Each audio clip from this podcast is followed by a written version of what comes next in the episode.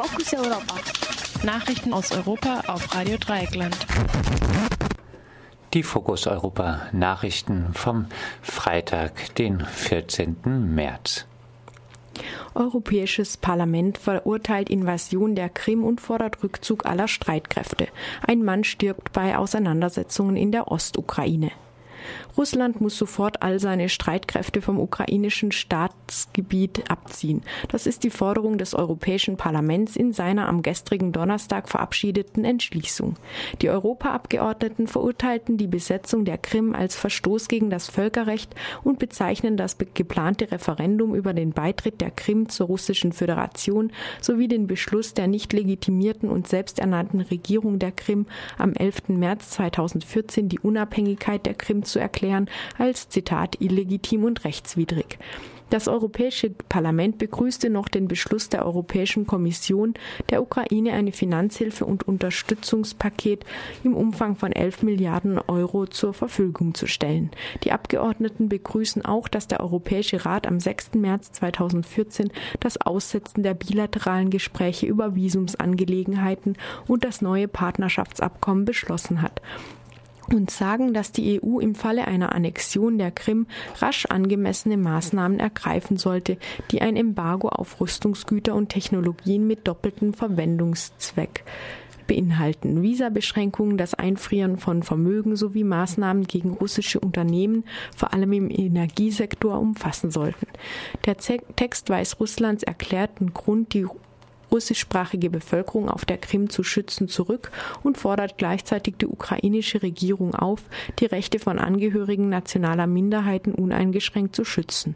Währenddessen sagte der ukrainische Regierungschef Yatsenyuk bei einer Dringlichkeitssitzung des UNO-Sicherheitsrates in New York, es bestehe noch eine Chance, den Konflikt diplomatisch zu lösen. Der russische UNO-Botschafter Tschurkin betonte, sein Land wolle keinen Krieg. Heute treffen sich US-Außenminister Kerry und sein russischer Kollege Lavrov in London, um über den Konflikt zu sprechen. Am Abend in der ostukrainischen Stadt Donetsk gab es Auseinandersetzungen zwischen pro-ukrainischen und pro-russischen Demonstranten. Dabei wurde ein Mann getötet und mehrere Menschen wurden verletzt. Hunderte demonstrieren gegen das TTIP-Abkommen in Brüssel.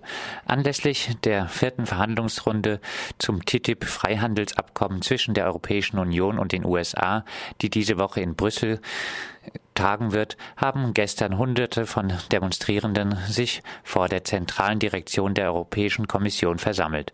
Sie protestierten gegen die Fortsetzung der Verhandlungen und für mehr Transparenz seitens der Europäischen Kommission. Außerdem kritisieren die Gegnerinnen des TTIP-Freihandelsabkommens dessen Auswirkungen für die Umwelt, die Agrarpolitik und den Verbraucherschutz. Nichtregierungsorganisationen wie Corporate Europe Observatory sehen zusätzlich die Risiken des geplanten Investorenschutzes innerhalb des TTIP die Schadensersatzzahlungen an die Konzerne in einem Fall von finanziellen Verlust im Ausland garantieren sollen. Selbst in der Bundesregierung stößt das Freihandelsabkommen auf Bedenken. Die Experten von Umweltministerin Barbara Hendricks sehen bei den Verhandlungen grundsätzlich Gefahren aus umweltpolitischer Sicht. Als Beispiel nennen sie eine Verschlechterung der höheren EU-Standards im Umwelt- und Verbraucherschutz. Das betreffe unter anderem die Zulassung von Chemikalien, Pflanzenschutzmitteln sowie Nahrungszusätzen, heißt es in dem Vermerk, den die Taz zitiert. Seit Montag wird die vierte Verhandlungsrunde zwischen dem US-Handelsministerium und der EU-Kommission in Brüssel von Protesten begleitet. Bundesregierung will das Asylrecht von Balkanländern begrenzen. Die Bundesregierung will die Zuwanderung von Asylbewerberinnen vom Balkan begrenzen. Das steht in einem Gesetzesentwurf des Innenministeriums.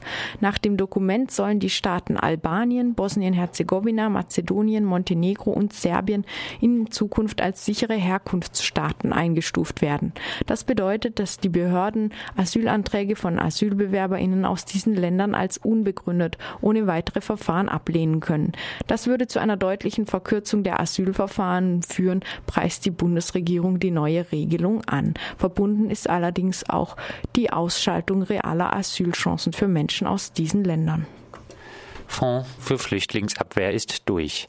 Mit 419 Stimmen dafür und nur 44 dagegen bei zehn Enthaltungen hat das Plenum im Europaparlament gestern den Bericht über die Finanzierung des Asyl-, Migrations- und Integrationsfonds verabschiedet. Das Dokument von der Europaabgeordneten Silvia Guillaume der Fraktion der Sozialdemokraten sieht sieben Milliarden Euro für das Programm vor, obwohl die Anwendung der Ressourcen nicht klar definiert ist.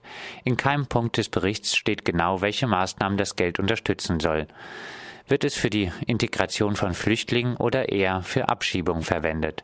Lorenz Kremer, wissenschaftlicher Mitarbeiter der linken Europaabgeordneten Cornelia Ernst und als solcher unter anderem zuständig für das Themengebiet Migration, sieht es gegenüber Radio Dreieckland kritisch.